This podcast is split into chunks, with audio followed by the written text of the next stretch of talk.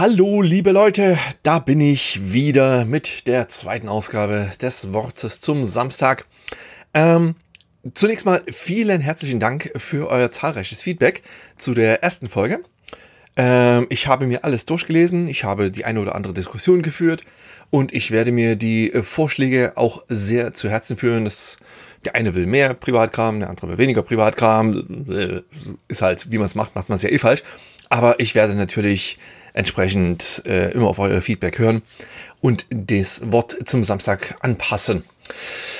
Genau, ähm, die wichtigste Neuigkeit, die ich heute zu verkünden habe, ist, dass die große Game.over Umfrage, die ich ähm, schon lange, lange machen wollte, lange vor mir hergeschoben habe und jetzt doch endlich online ist, äh, ja, online ist. Ähm, zunächst einmal vielen herzlichen Dank an den immer großartigen Christian Schmidt von Stay Forever, der mir sehr bei der Ausarbeitung der Umfrage geholfen hat. Der Mann hat magische Hände und ein magisches Gehirn. Vielen Dank dafür, Christian.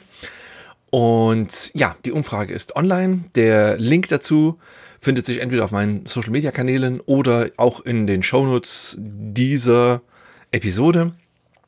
Dauert echt nicht lang, die auszufüllen. Sind, äh, glaube ich, 30 Fragen oder so, wovon einige auch ähm, halt so freie Antwortmöglichkeiten bieten.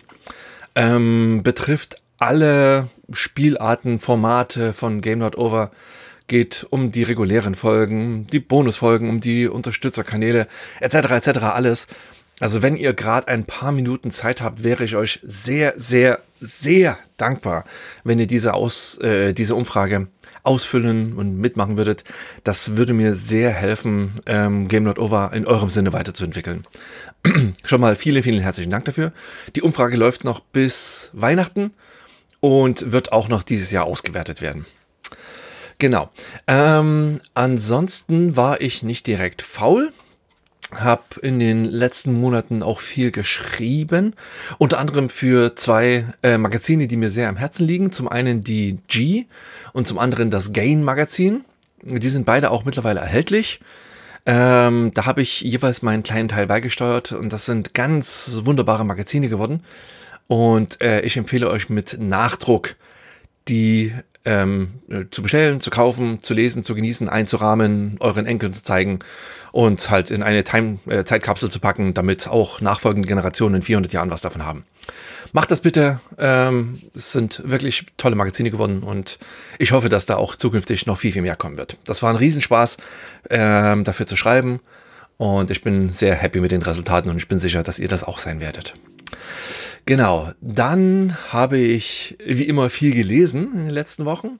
Ähm, unter anderem ein Buch, mit dem ich nicht gerechnet hatte. Ähm, das nennt sich, ich habe es direkt vor mir, Die Geheimnisse von Monkey Island und ist von Nicolas Deneschau. Ähm, ist übertragen, ist original aus dem Französischen, übertragen ins Deutsche und erschienen bei äh, Look Behind You im Verlag, ähm, lookbehindyou.de. Und ich wurde äh, von denen kontaktiert und gefragt, ob ich nicht Interesse hätte, mir das Buch mal anzusehen.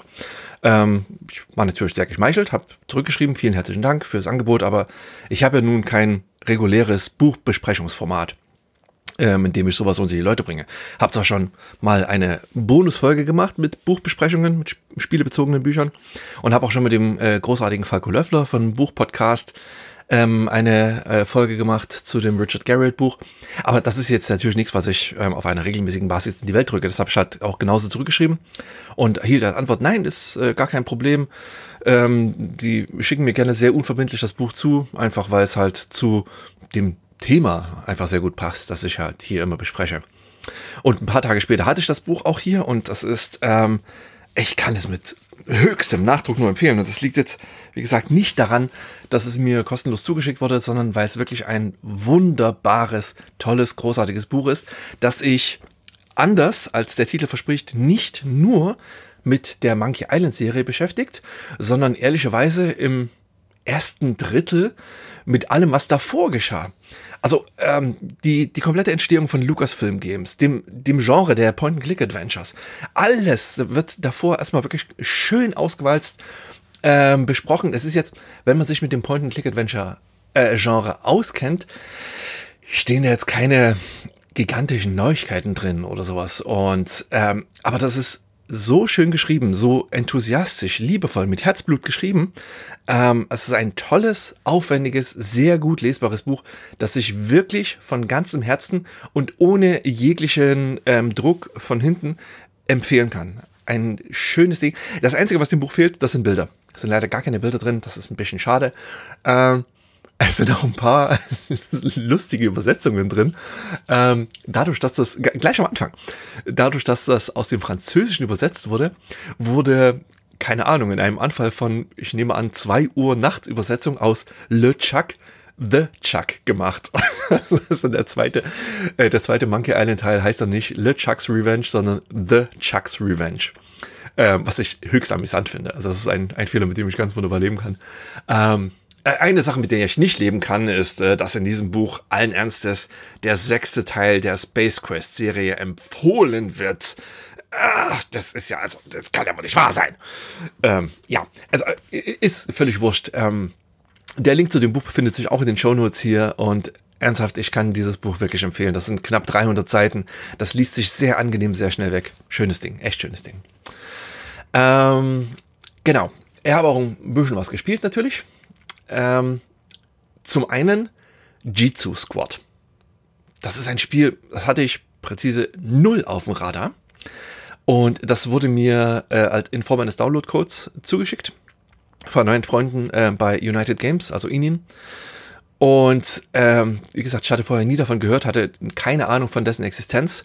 Und das ist eine Art Golden Axe. Ähm, für vier Spieler ähm, oder im Prinzip äh, hier äh, Turtles in Time oder äh, irgendwas, was man zu viert spielen kann, ein, ein Sidescroller, der kooperativ äh, eine Art Beat'em Up ist, Fighting Games, Brawler. Ähm, Riesenspaß. Ähm, es gab äh, vor ein paar Jahren Castle Crashers. Das geht in eine ganz ähnliche Richtung. Und spielt halt so, so ein paar anthropomorphe Figuren, die halt bewaffnet sind, sich durch ein ähm, alt, mittelalterliches China kämpfen. Alles super süß gemacht, schöne Grafik, einfache Steuerung, wirklich niedlich gemacht. Also das hat dafür, dass ich damit, also dass das Ding null auf der Platte hatte, ähm, hat mir wahnsinnig viel Spaß gemacht. Macht mir immer noch viel Spaß. Ähm, spielt es auch mit Tochter zusammen. Tolles Ding. Ähm, gespielt habe ich auch The Callisto Protocol, allerdings noch nicht sehr weit. Ähm, da habe ich jetzt gerade den Einstieg erst hinter mir und ich hoffe, dass ich da über die Feiertage dazu kommen werde.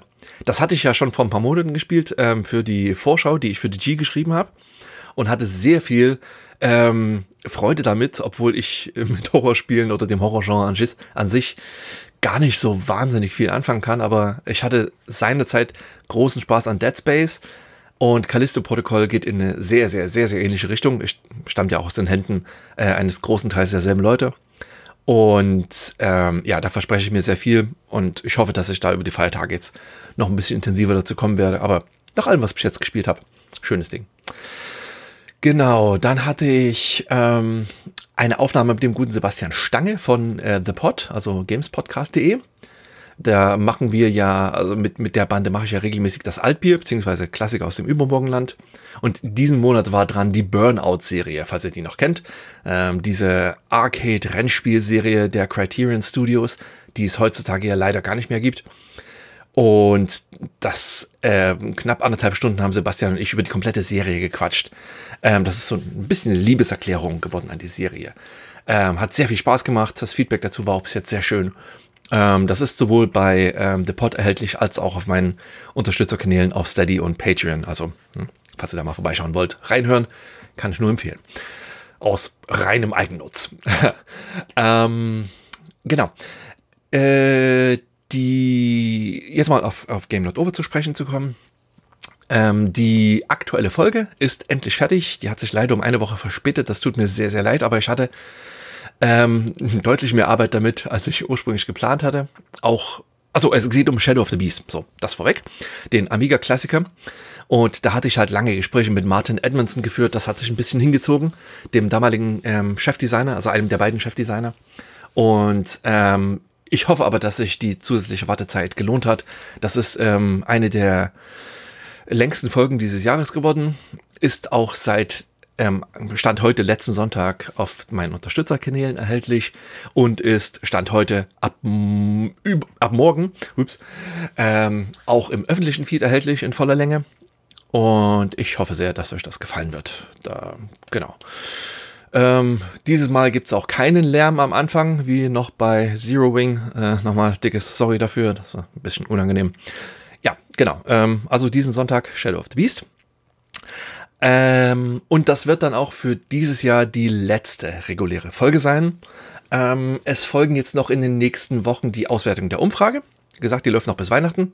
Macht mit, macht mit, Umfrage, yeah. Ähm, dann gibt's äh, zwischen den Feiertagen auch noch eine kleine Bonusfolge, aber ähm, das wird jetzt nichts allzu Aufwendiges, weil ich möchte dann auch irgendwann mal Urlaub machen, ein paar Tage. Äh, ja, ich fahre übrigens in die Berge, was für mich keine natürliche Umgebung ist. Ähm, also falls ihr nie wieder irgendwas von mir hören solltet danach, besteht eine sehr, sehr große Chance, dass ich in irgendeiner Alpenspalte verschwunden bin. Ähm, ja, war schön mit euch. Danke sehr. Nichtsdestotrotz, dann fürs nächste Jahr ist dann natürlich auch schon viel, viel, viel, viel, viel in Arbeit. Die nächsten beiden Folgen, da sitze ich auch schon mit Hochdruck dran. Ähm, da ist auch schon die ganze Vorarbeit abgeschlossen, sind die ein Großteil der Interviews abgeschlossen. Äh, ich möchte noch nicht verraten, worum es gehen wird, aber als kleiner Tipp, ähm, eine der Folgen wird abermals ein Amiga-Klassiker sein.